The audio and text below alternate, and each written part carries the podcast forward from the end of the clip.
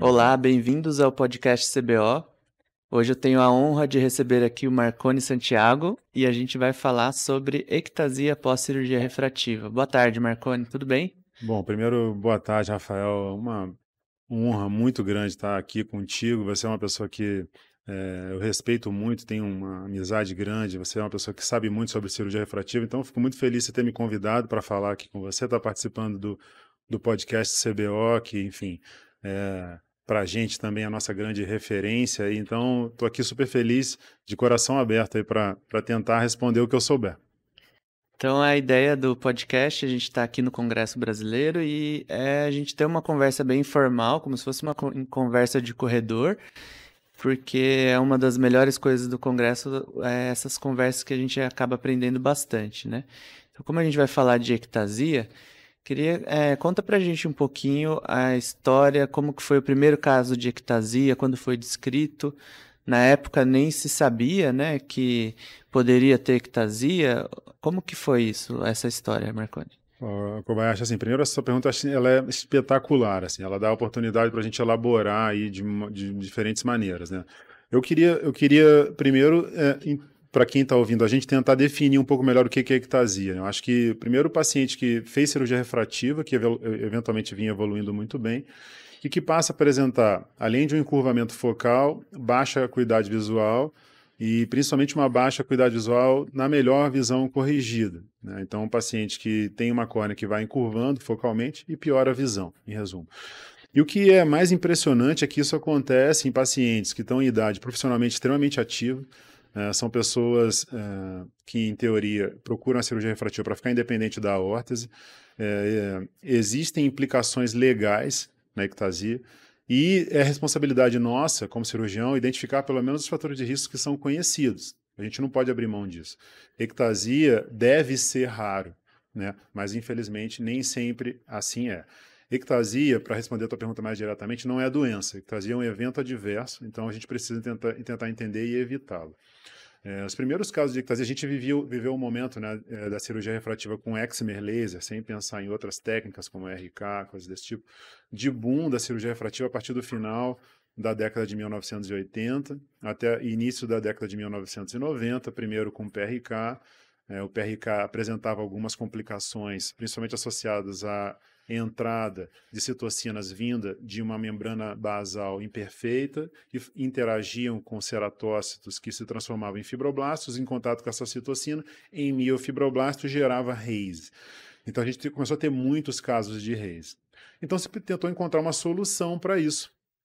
Né? O, que, o que fazer para tentar bloquear essa entrada de citocina? E a solução é, mais intuitiva era, ó, vamos fazer uma lamela, a gente faz um corte que envolva ali o epitélio mais a parte anterior do estroma, levanta essa lamela, aplica o laser e repõe essa lamela.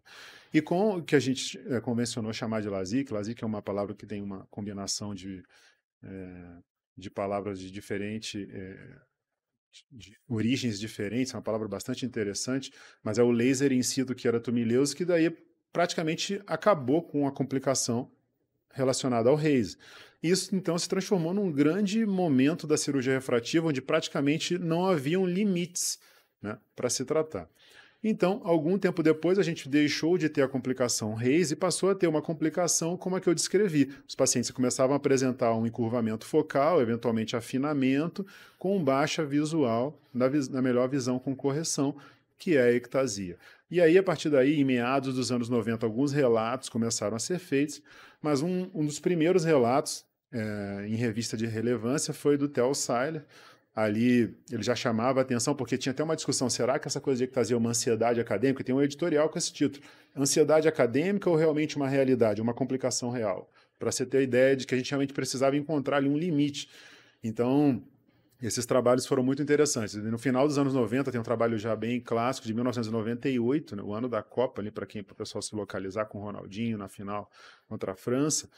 É, o Seiler publica e ali naquele três relatos de casos de ectasia em pacientes com completamente diferentes e ali ele sugere, olha, tem um mínimo aqui que a gente precisa deixar que ele chama de leito residual, e que, digamos assim, diminui consideravelmente a chance de ectasia. Né? A gente pode discutir a partir daí o que, que eu acho sobre isso e como ele chegou nesse número, mas é aí, esse é o relato mais marcante de ectasia e a partir daí ele já tenta sugerir algumas formas para tentar evitar essa complicação.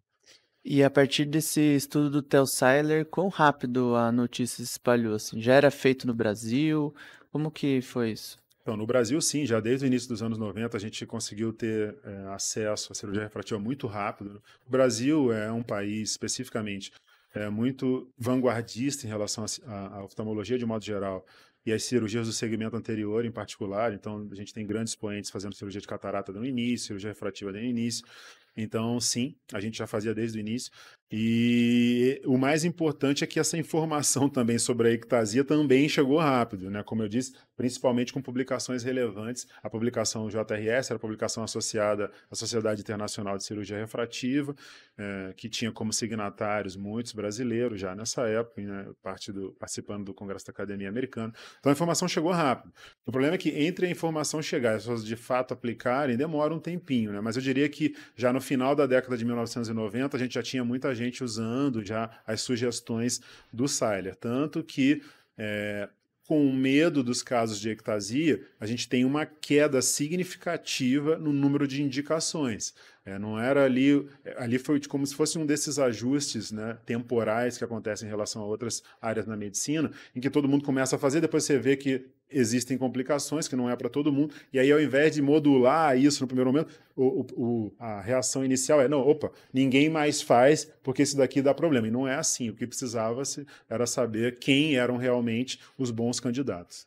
Entendi. E aí, além desses 250 micra de leito residual que ele fala, provavelmente eles acabaram elencando outros fatores de risco, né? Então, inacreditavelmente não, mas vamos, eu nem falei 250, mas já que você citou esse 250, eu vou elaborar sobre isso. O que ele fala é de um leito residual. Mas sim, mas o que é mais problemático, Kobayashi, você, você, você me conhece bem, o que eu acho mais interessante quando a gente lê a fundo esse trabalho, é, que sugere 250 micra no final, lá na sua conclusão, é, tem alguns pontos bastante interessantes. Aqui a gente tem que voltar na história um pouquinho.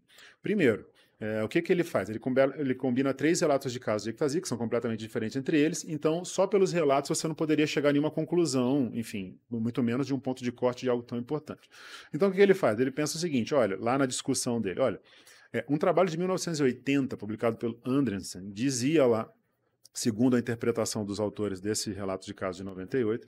Esse trabalho do Anderson de, 80, de 1980 dizia que uma córnea com ceratocone era 2,2 vezes mais fraca do que uma córnea normal. Na verdade, na verdade, quando você revisita esse trabalho de 1980, para ser breve aqui, para não ficar muito falar demais, né? não é não é aquele podcast de duas, três horas, né, Calvé? Ou é? Ou é? Não, não. Então, mas aí tem um ponto bastante importante, que quando você revisita esse trabalho de 1980, você vê, na verdade, que é, são uma combinação de sete óleos com ceratocone comparado com córneas implantadas com ceratocone comparada a seis córneas normais de pacientes que foram cadáver. Então você tinha a córnea transplantada, a córnea explantada e comparou é, uma um instrumento que naquela época era uma tentativa de análise biomecânica de força entre esses dois grupos e viu-se ali que uma das variáveis apresentava essa diferença em torno de 2, não é nem exatamente 2.2, se, se você fosse aproximar não vai dar nem 2.2, mas vai, em torno de duas vezes mais fraca, digamos assim, essa córnea, usando um mecanismo rudimentar de análise biomecânica barra força, né, é, com ceratocone comparado às córneas normais. Então aí o Seiler pega essa informação, o grupo, né, esse grupo que publicou esse relato de caso, pega essa informação de 1980 e pensa assim: olha, uma córnea normal tem em média, segundo eles naquela época, 520 micra. Então eu vou dividir 520 micra por 2,2 vou ver no que que dá.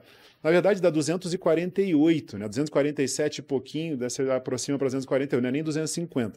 E aí ele fala: bom, então vamos usar esse número aqui como, digamos assim, como se eu não pudesse enfraquecer uma córnea a tal ponto que ela ficasse parecida com um ceratocone.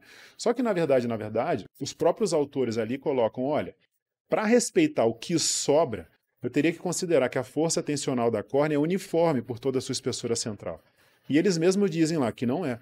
Então, o 250, na verdade, é baseado num trabalho que, no mínimo, no mínimo, é questionável em termos de método, e, e a gente entende isso, era 1980, não é uma Sim. crítica a esse trabalho, e que nunca de verdade diz que uma córnea com ceratocônia 2,2 vezes mais fraca do que uma córnea normal. Então, isso já é, um, no mínimo, questionável. Dois, é, essa referência de 520 como valor de córnea normal, a gente sabe que hoje talvez seja uma informação errada.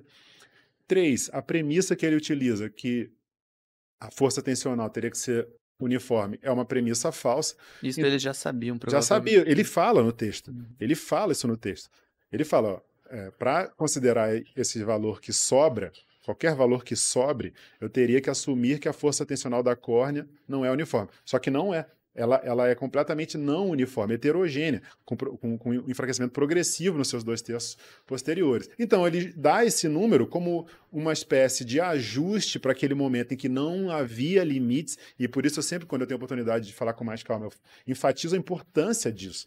Né? É, hoje, a gente tem simplesmente ferramentas melhores do que essa para analisar é, que, na verdade, o que se altera proporcionalmente é mais importante por causa dessa simetria de força é, que a gente que ele já sabia, mas é, ele propõe nesse momento e ninguém discute mais. A partir daí, o mundo inteiro começa a usar, depois com um ajuste ali meramente empírico de 250 para 300 micras. Entendi. E, e, então agora a gente consegue entrar então no conceito do da, da fator de risco. Então, assim, daí só para responder a tua pergunta com, é. mais, com mais, só para completar, ele não sugere nenhum outro fator de risco nesse momento. Não fala nada. Nesse momento, não. Certo. Quem sugere pela primeira vez os fatores de risco, incluindo topografia, paquimetria, idade, é o Brad Random no trabalho de 2003, cinco anos depois desse, um trabalho publicado no Ophthalmology, que depois ele, em 2008, transforma numa pontuação. Certo. E aí, antes de falar do, dos, dos critérios do Random, é, eu acho que é interessante para a plateia a gente definir exatamente o que, que é fator de risco. É. Eu acho que é, é, uma, é um conceito bem importante, né, para é, ectasia. Sem dúvida. E aí eu, eu vou já entrar um pouquinho no PTA, se você me permite. Claro. Porque, porque, porque, porque é, esse ponto que você colocou é muito importante. De novo, ectasia pós-cirurgia refrativa não é doença não é doença. Então, se não é doença, eu não consigo prever, eu não consigo identificar precocemente. Se eu não consigo identificar precocemente, não há método de screening. Se não há método de screening, sensibilidade e especificidade não se aplicam à ectasia pós-cirurgia refrativa. Isto dito, o que eu tenho é assim, variáveis que fazem com que aquela pessoa tenha maior chance de desenvolver essa complicação. Isso, por definição, é um fator de risco. O fator de risco se, se analisa com odds ratio ou risco relativo. Bom, isso dito, a gente tem dois grandes grupos de fator de risco. Um grupo que é associado à alteração estrutural que eu consigo promover naquele paciente relacionado à cirurgia. Então, a profundidade de ablação, a espessura do flap, tudo isso combinado, o que sobra, tudo isso que é o resíduo, ou o que a gente chamou de percentual de tecido alterado, sobre o qual eu vou falar daqui a pouco. Mas todas essas são informações estruturais, intraoperatórias, que eu controlo, que têm relação com o que eu vou mudar no paciente. Existe um número a partir do qual essa mudança que eu provoquei cria desequilíbrio estrutural barra vai, biomecânico, digamos assim, que coloca esse paciente numa zona de maior risco de ectasia. Então tem um fator de risco, tem um grupo de fatores de risco associado que eu vou modificar cirurgicamente numa córnea normal, sem doença. Existe um outro grupo de fatores de risco tão importantes quanto, que são uma doença. E aí eu vou Kobayashi, acho, acho isso bastante importante, é, chamar aqui de condição estrutural que desvia da normalidade. Mas eu poderia chamar de ceratocone, porque a gente definiu ceratocone há 30 anos atrás como um número, igual a síndrome nefrótica. A síndrome nefrótica é um número, né? Só que a gente definiu numa época em que pouca gente fazia exame de imagem, mais gente fazia exame de imagem quando era, quando tinha algum sintoma. E hoje a gente tem muito mais gente fazendo esses exames porque o número de pacientes candidatos à cirurgia refrativa aumentou geometricamente, numa proporção geométrica avassaladora. Então a gente tem um grande número de informação hoje dos exames de imagem. Portanto, a gente é mais capaz de entender pacientes com debilidade estrutural, com fragilidade estrutural, do que só aqueles que foram convencionalmente chamados de ceratocone. Então, se eu não quero estigmatizar, não vou nem chamar de ceratocone, mas existe um outro grupo de fatores de risco que eu chamo de condição estrutural que desvia da normalidade. Você pode dizer que tem doença, não tem doença, enfim, tem uma córnea estruturalmente mais fraca do que o normal a existência disso, dessa, dessa condição, é um fator de risco para a ectasia. Como eu estou considerando aqui uma possível doença, uma condição estrutural que desvia da normalidade, né, que é a definição de patologia, eu posso aqui sim aplicar métodos de screening que identifiquem precocemente esses pacientes com ceratocone, seja através de métodos como exame de imagem, como tomografia, mapa epitelial, enfim, e diferentes outros. Mas aí tá, são esses dois grandes grupos de fatores de risco, os que são associados às alterações estruturais em olhos normais, tá? PTA, leito residual, ablação uh, e, e, e, espessura de flap, e a identificação de uma doença. Então, veja, uh, como eu falei, eu não aplico sensibilidade e especificidade para fator de risco. Tá? Então, o que, que eu faço? Eu aplico sensibilidade e especificidade para encontrar essa doença. Depois que eu encontrei essa doença, eu vou ver que entre as pessoas que têm essa doença, comparado a quem não tem doença, há uma, há uma proporção maior desse grupo que desenvolve a ectasia. Então, de fato, é um fator de risco. Isso é, é, um, é um tema interessante discutir, mas, enfim, isso é mais, uma, mais um podcast só para isso. É, é um assunto bem amplo, né? E fala, expli, explicando assim para um paciente, você encontra, por exemplo, um paciente que tem uma assimetria inferior na topografia. É, como que você explica para ele que você não vai operá-lo? Então, vou, vou antes na de, linguagem do se, paciente. Se você me permite, então eu vou voltar um pouquinho, então, porque eu, eu preciso explicar a questão do PTA. Claro, rapidinho, claro. Rapidinho. Então, assim, é, há, há uma relação integrada entre a espessura do flap a quantidade de tecido ablado e a, eventualmente o leito residual. Eu consigo analisar tudo isso de uma maneira só, vendo através do percentual de tecido alterado. O percentual de tecido alterado não é um número absoluto, é um número relativo aplicado para cada paciente. Então, o que a gente mostrou através de uma longa linha de pesquisa foi que, primeiro, esse percentual de tecido alterado era capaz de se modificar em olhos míopes normais, era a variável que mais impactava no delta de variáveis biomecânicas que a gente estava investigando no MATLAB lá em 2009. Então, a gente colocou uma série de variáveis e correlacionou com os deltas de mudança de força em olhos normais. E viu que o PTA era que tinha maior número de correlações é, significativas. Primeiro foi isso. Depois a gente foi investigar de fato quais eram as alterações em pacientes com ectasia. Então a gente fez um grupo controle, pacientes com topografia bilateralmente totalmente normal, uhum. para entender qual era o peso de uma nova variável. E a gente viu que do, quando eu comparava pacientes que não desenvolviam ectasia com que desenvolviam ectasia, o PTA alto era de fato um fator de risco, um odds ratio altíssimo, que não incluía o 1 no intervalo de confiança. Então, a partir daí, por definição, a gente tem um fator de risco.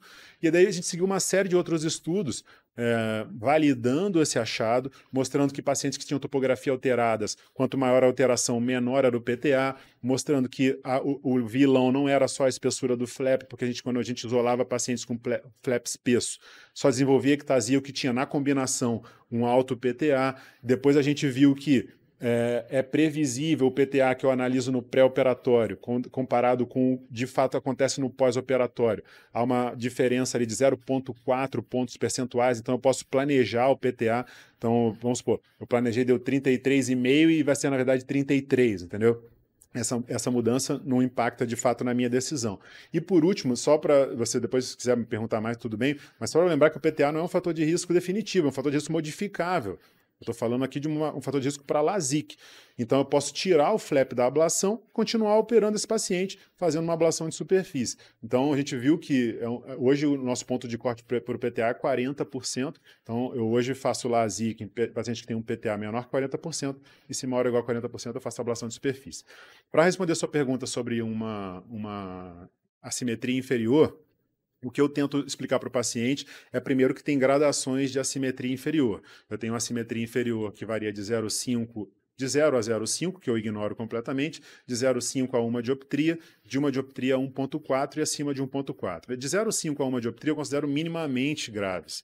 São assimetrias uh, que muito provavelmente é, representam alterações estruturais muito leves, muito provavelmente. Tá? Lembrando, idealmente é, é, bom que eu tenha um filme do paciente, não só uma fotografia.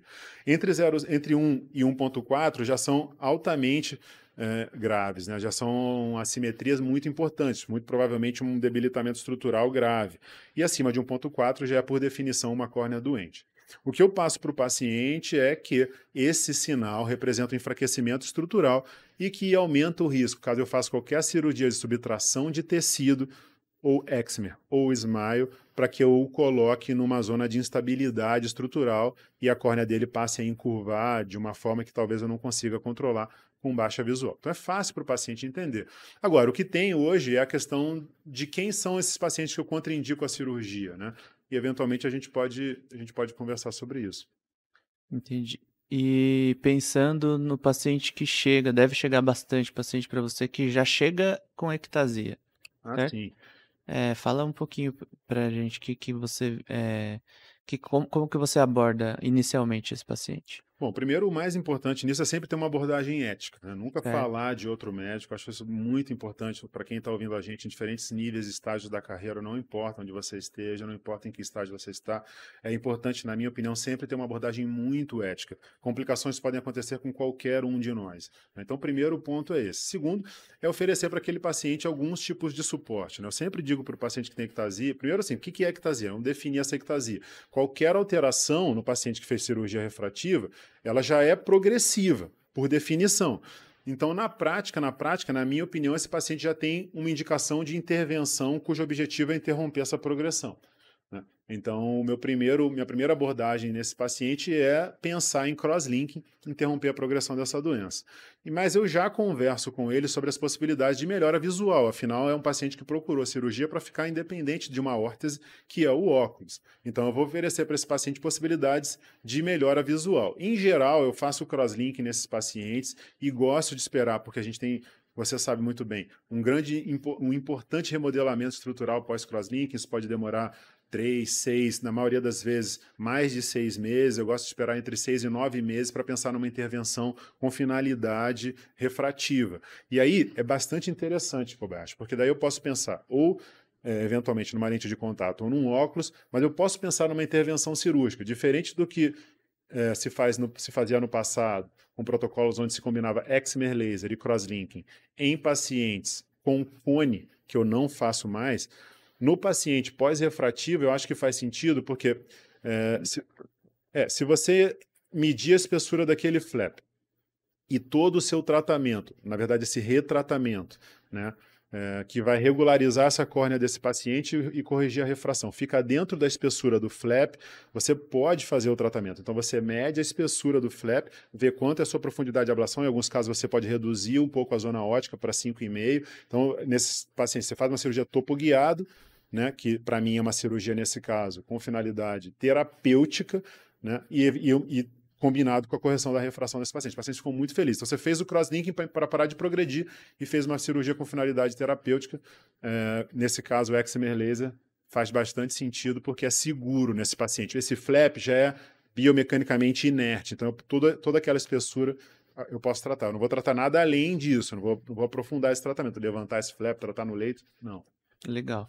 E eu acabei indo um pouco mais para frente, mas voltando lá atrás um pouquinho, queria que você falasse um pouquinho também da importância agora do mapa epitelial na, na detecção de pacientes. Muito boa pergunta, assim, muito boa pergunta. Eu vou, eu vou, eu vou, fazer, eu vou fazer assim, eu vou tentar criar na cabeça de quem está ouvindo a gente, estamos com tempo aí, como é que tá aí? Então, então, Então, um tempinho, cinco Eu minutos. vou, eu vou- eu vou tentar ra- rapidinho criar na cabeça de quem está ouvindo a gente aqui o meu fluxograma de decisão para entender onde é que o mapa epitelial se encaixa e como eu analiso isso.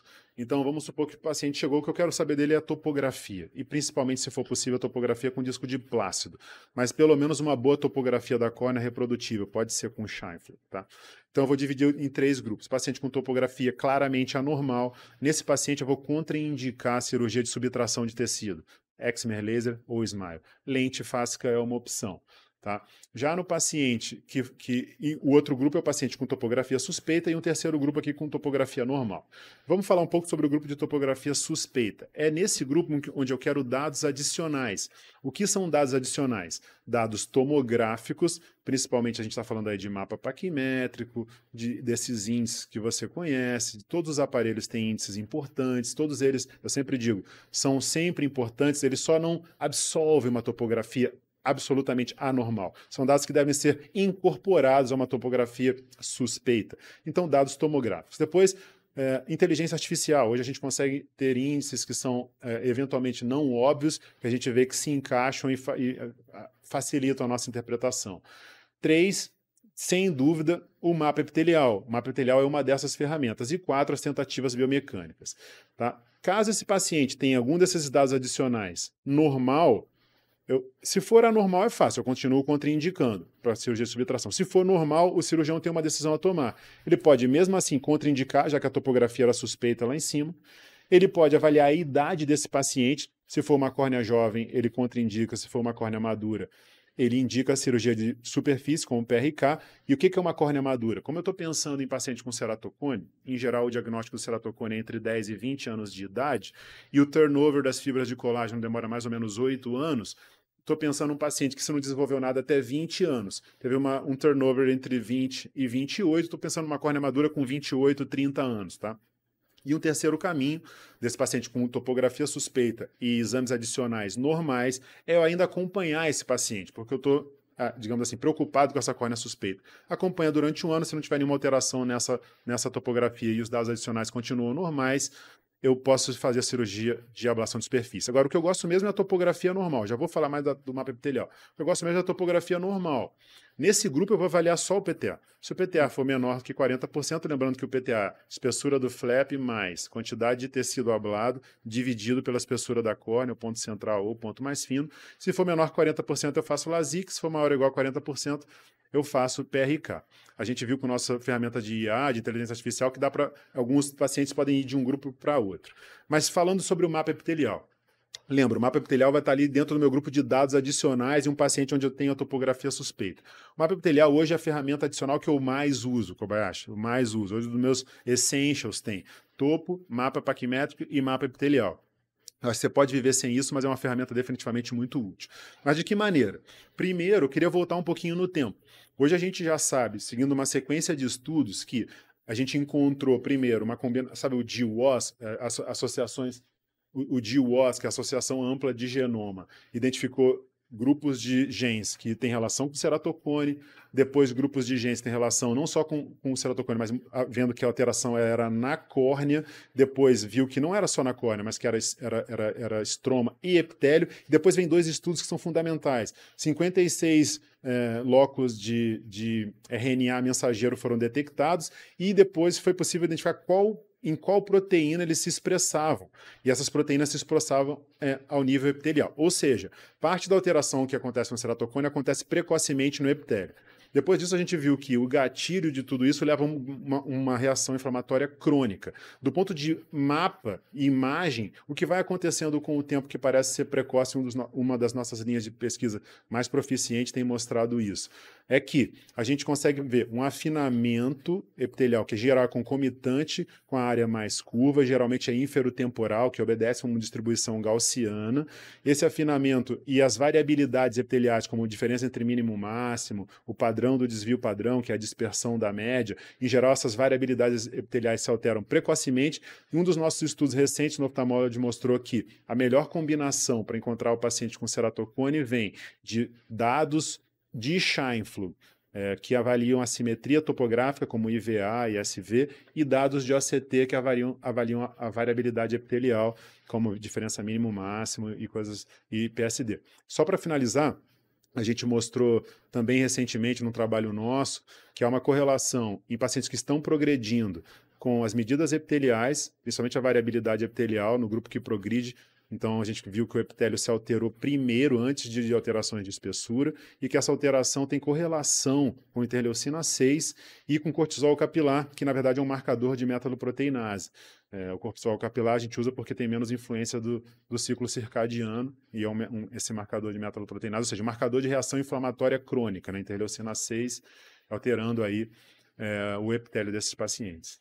Ah, legal. Você já respondeu a pergunta que eu ia fazer, que era quem veio primeiro, o ovo ou a galinha, que é, é se o epitélio afina porque em curva ou em na curva. minha opinião, não. Na minha opinião, o não. começa na, a o que a gente tem de evidência, eu sei que isso é bem, é bem complexo, enfim, mas na minha opinião, inclusive com estudos de histopatologia e imunostoquímica muito bem feitos, mostrando que o epitélio fica mais frouxo, começa a alterar, inclusive, a lâmina é, limitante, provocando uma falha naquela estrutura ali que pode é, promover é, falha nas interações célula-célula, epitélio-estroma, fazendo uma um, um trigger, um gatilho para puxar células estromais para aquela região, desorganizando a estrutura. Por isso que muita gente diz que o ato de coçar pode ser por uma lesão epitelial, né, que eventualmente facilita o processo de degradação é, que eventualmente vai levar a, um, a uma mobilização errática da, dos.